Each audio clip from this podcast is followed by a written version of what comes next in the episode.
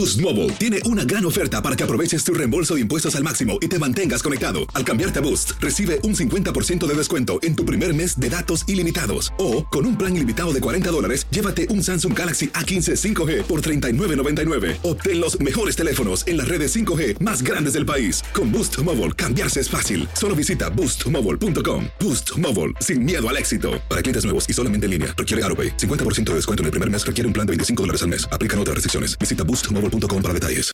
El siguiente podcast es una presentación exclusiva de Euforia On Demand. Queridos amigos, ¿cómo están? Me da mucho gusto saludarlos. Bienvenidos a nuestro epicentro. Qué gusto que estén con nosotros, de verdad. Es un, es un placer, es un placer, como siempre, acompañarlos, aunque sea unos minutos en principio de semana, para compartir algunas reflexiones de los temas que nos gustan, que nos interesan en eh, eh, el mundo.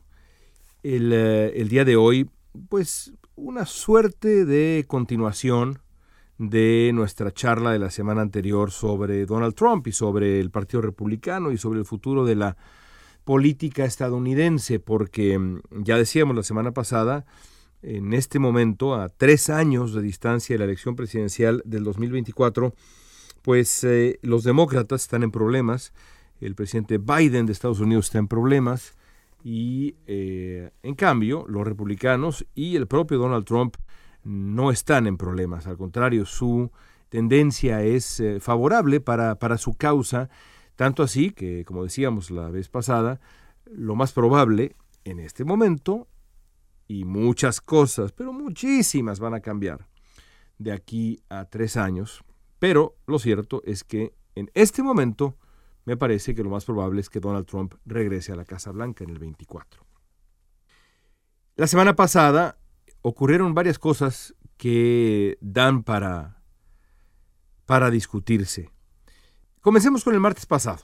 Los demócratas perdieron eh, la gubernatura de Virginia, lograron quedarse con la gubernatura de New Jersey de Nueva Jersey por poco, por menos de lo que pensaban que iban a alcanzar, pero bueno, mm, se quedaron con Nueva Jersey, pero el resultado importante era y fue el estado de Virginia. La derrota en sí ya debería ser preocupación suficiente para el Partido Demócrata, pero hay un agravante considerable. Glenn Youngkin, el multimillonario, multimillonario, eh, candidato republicano que finalmente ganó la elección, encontró una fórmula que, aunque es claramente cínica, podría ser muy eficaz en la elección de medio término del 2022 para los otros candidatos republicanos. Yonkin hizo campaña con los temas del trumpismo, pero alejado de Donald Trump. A sabiendas de pues, la figura polémica que es Trump, Yonkin evitó invitar a Trump a hacer campaña en Virginia, lo mantuvo, digamos, pues a un brazo de distancia, como se dice en, inglés, arm's length, buena distancia, de Trump la persona. Eso no quiere decir que no tengan una relación fructífera, productiva. De acuerdo con Trump, pues hablaron en privado varias veces. Trump siempre se expresó de Yonkin con mucho aprecio, pero hasta ahí, distancia. Y la estrategia tiene sentido. Después de todo, Trump perdió Virginia por 10 puntos en el 2020, pero la ausencia de Trump implicaba también un problema para el señor uh. Y el problema o el desafío era el siguiente. ¿Cómo atraer a la base trompista, rural sobre todo, pero la base trompista, que en muchos casos va más allá del área, de las áreas rurales, sin incluir a Trump, la persona? Yonkin encontró la salida en la adopción entusiasta de varios de los temas del trumpismo en la arena de la llamada guerra cultural, que pues eh, ha marcado esta guerra cultural eh, desde hace tiempo la política estadounidense.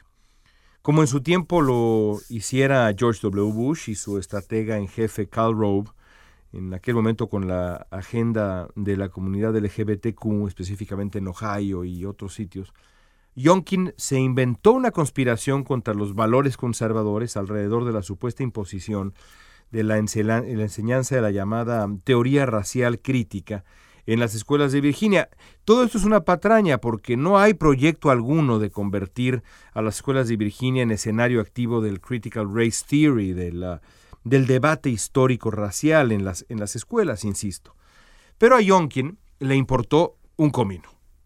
asusó el resentimiento racial, asusó la desconfianza, se agarró de ambas y entusiasmó a la base trompista.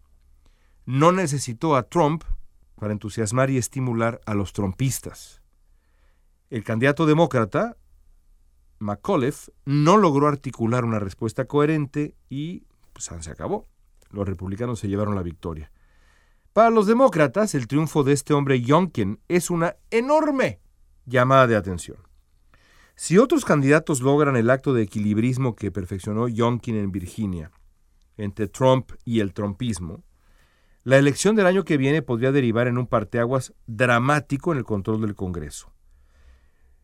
Y si los republicanos retoman el control en ambas cámaras, como hasta hoy parece probable, la mesa va a estar puesta para que, como sugerí la semana anterior en nuestro epicentro, Donald Trump vuelva a la presidencia en el 2024. Ese es el escenario. ¿Qué puede salvar a Biden y al Partido Demócrata? Pues sobre todo resultados tangibles. Hasta principios de la semana pasada, los demócratas se habían desgastado en la discusión interna de dos ambiciosas eh, propuestas de Biden, el proyecto de infraestructura y el plan de protección social e inversión que se le, se le conoce como Build Back Better. Ambas, por cierto, ambas ideas, promesas de campaña, ¿eh? serias.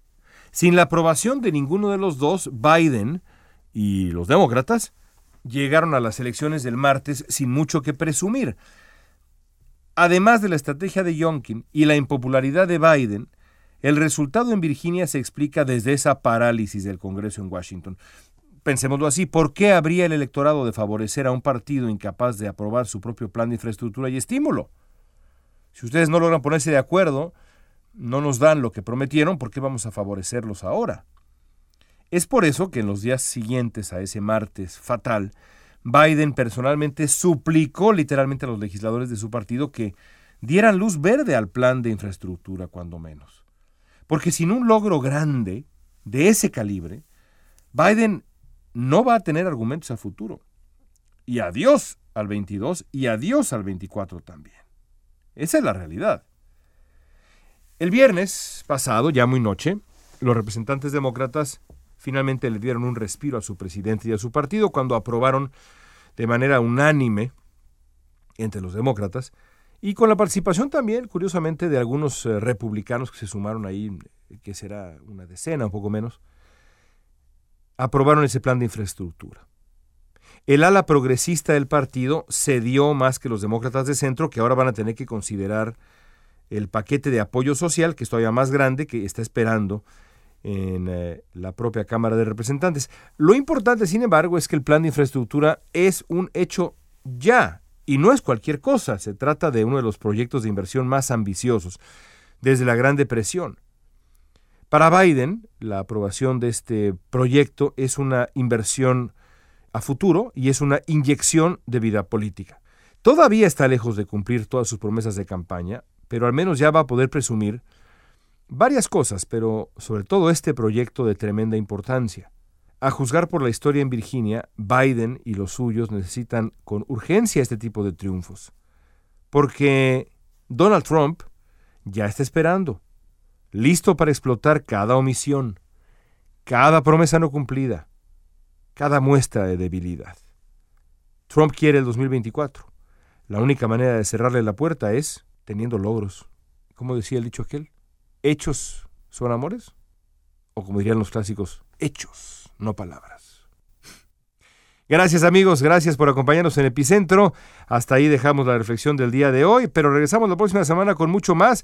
Aprovecho para invitarlos a escuchar también mi eh, podcast Ciberdiálogos, ese podcast no de Univisión Noticias, sino de la ah, revista Letras Libres, el sitio de internet. Charlas a profundidad con eh, protagonistas de la vida social y política de eh, habla hispana, de nuestro mundo de habla, de habla hispana. Eh, han sido muy bien recibidos los ciberdiálogos y creo que por buenas razones. Están en sus plataformas de podcasts y también en YouTube, en donde pueden ver la conversación y con un poquito más de producción, cosa que creo que por ahí puede, puede ser interesante y valer la pena. Gracias de nuevo por su tiempo, queridos amigos. Regresamos la próxima semana desde Los Ángeles, California. Soy Leon Krause. Gracias y hasta la próxima.